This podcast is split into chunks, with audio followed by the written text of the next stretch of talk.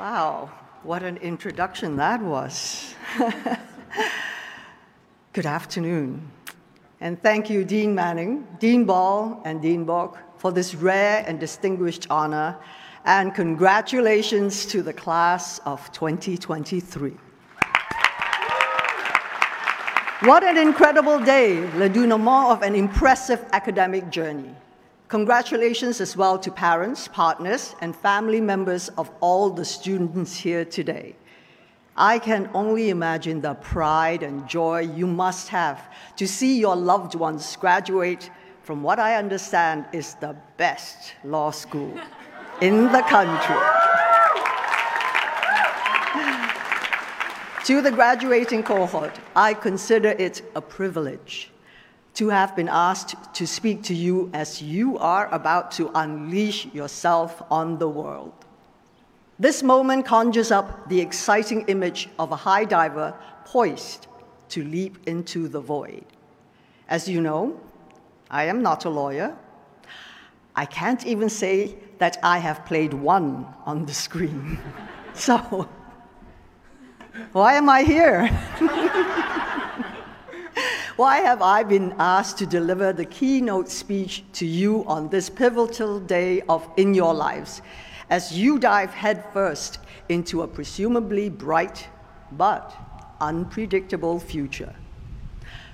Well, maybe the reason I'm here is because I happen to have some experience leaping off high perches into scary voids. So do allow me to offer some simple pointers that I've picked up along the way in my career full of leaps and dives. How to Survive the Fall in Three Easy Steps by Michelle Yeoh. the first one is pretty obvious, but not always easy. Stay loose. My journey from Malaysia, Ipoh, Malaysia, to the Academy Awards stage began with my first love, which was not acting, but dance. I knew at a very young age that my gift was to communicate through movement. In my studies, I found freedom in discipline and focus. I trained tirelessly day and night, drilling my body in every aspect of the craft. More importantly, I trained my mind to be still to silence the whispers of self doubt. Dance was my safe place, my inevitable future, and my undeniable path. So I enrolled in a ballet school in England and began living my dream. Unfortunately, life had other plans. I suffered a spinal injury, and just like that, I watched everything vanish into thin air. Life as I knew it was over. With my dreams of dance crushed, I credit the principal of my school for giving me the encouragement that ultimately led me to a career beyond my imagination. It was she who encouraged me to stay loose about my future. When falling, the tendency is to tighten up to brace for impact. But in truth, the safest thing one can do is remain calm even curious about the shifting world around you. After graduating with a degree in creative arts, I returned home more open to other possibilities outside the box. With this awareness came the freedom to make choices I might not have otherwise been able to. This opened the door to doing a commercial in Hong Kong, then to acting roles and the start of my life in film. Which leads me to my second piece of advice. Hmm. Know your limits. Although understanding what you can do is essential, understanding what you can't do is pretty important too. This works on two levels, both internally and externally. Internally, knowing your limits keep you humble, motivated, and focused on a goal to point your finger toward. Externally, knowing the limits that are set for you by others, give you a place to point a different finger. I am talking about the middle one. In other words, limitations set by yourself give you boundaries to respect. But limitations set by others give you boundaries to bust through. As a young woman trying to break into film in Hong Kong, I was confronted with limitations at every turn. Initially cast in stereotypical roles, the demure, docile, damsel in distress, I soon realized that what I wanted to play were the action roles, the heroes. Of course, these were then reserved exclusively for men. But I could see that their fight sequences were highly choreographed, and I knew in my bones that my dance training would allow me to excel at them if only I were given the chance. So I went to my producer and said, I did say, please, I want an action role. I was prepared to do everything the men were doing the choreography, the stunts, taking the blows, the wire work, all of it. What? Like it's hard?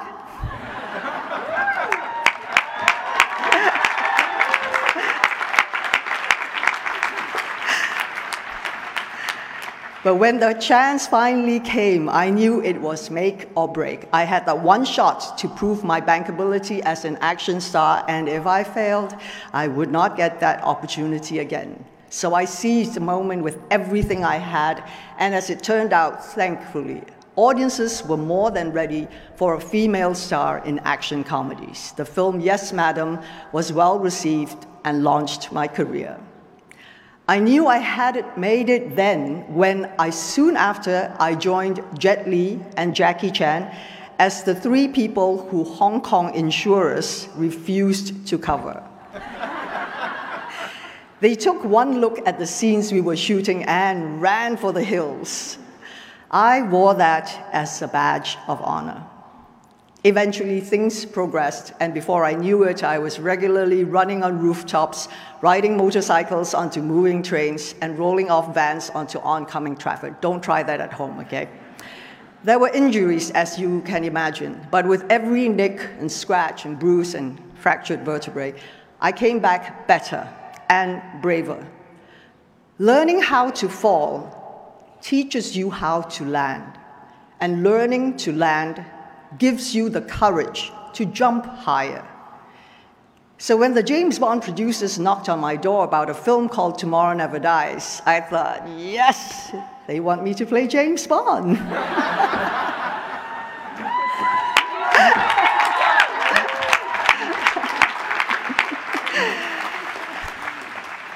I was fortunate that the producers Barbara Broccoli and Michael G. Wilson had a substantial role in mind in the character of Wai Lin, a formidable agent who was always one step off her adversaries and equal to Bond.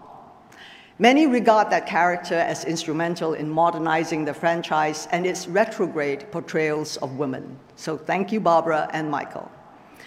Although offers came in after the Bond movie, I waited two years for the proper role, rejecting scripts that lacked nuance or depth in their character. Honestly, there were times I had doubts as to whether I was doing the right thing in waiting. After all, actors want to act. However, I knew I would not be happy unless I continued to seek out roles that allowed me and like minded creatives to dig deeper and reflect three-dimensional humanity on stage. And that was Crouching Tiger, Hidden Dragon.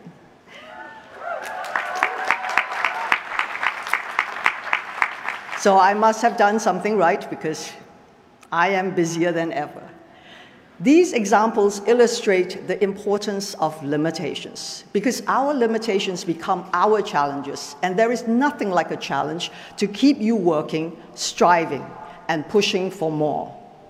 Every demeaning role I was offered, every rejection I was handed, and every time someone underestimated me, I found energy and renewed motivation. This brings me to the third and final tip find your people. Life is not always a zero sum game.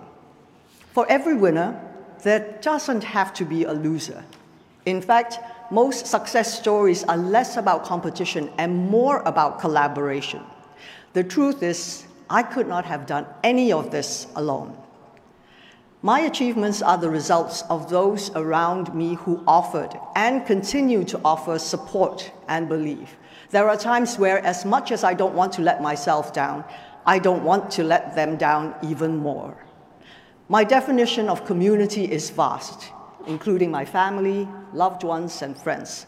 But it also includes the other actors, directors, producers, stunt people, film crews, dancers, musicians, and artists with whom I've crossed paths. My community transcends time in the sense that I stand on the shoulders of those who have come before me, and I am energized and inspired by those who come after me. My community extends beyond people I know personally, which is why representation matters and why diversity on and off the screen have been a major priority for me, particularly for women and particularly in lead roles. When we shine a light on the rich and varied world around us, we empower the whole of our humanity. I can see no better reason to wake up in the morning and get to work. Lastly, my community is not limited to the film industry. In my work as UNDP Goodwill Ambassador, I have witnessed the deep inequalities that continue to plague societies around the world, and I have seen up close how women and girls are often the last to get essential services like clean water and vaccines, especially in crisis. For this reason, I have committed myself in walking in lockstep with their struggle. The prerequisite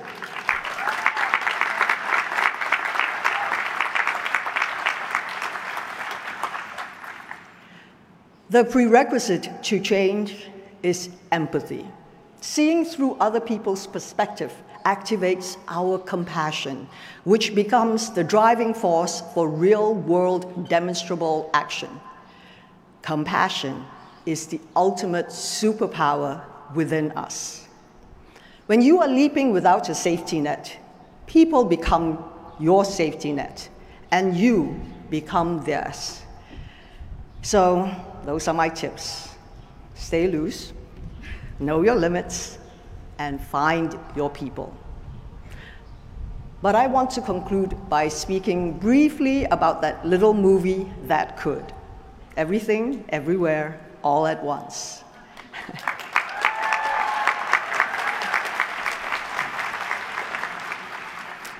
this was a film that, in many ways, brings together all the insights I have shared with you today. It defied genre, playing loose with free expectations and defying categorization. It flouted limitation by taking a smaller budget and turning it into an international phenomenon.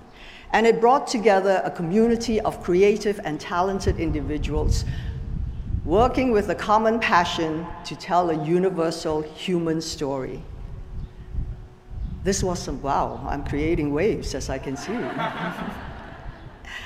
This was a movie made entirely with love that was, in many ways, the culmination of my life's work. And the reverberations of that love continue to be felt as everything everywhere all at once has caused a tectonic shift in the industry, opening the door to more independent efforts and greater Asian representation.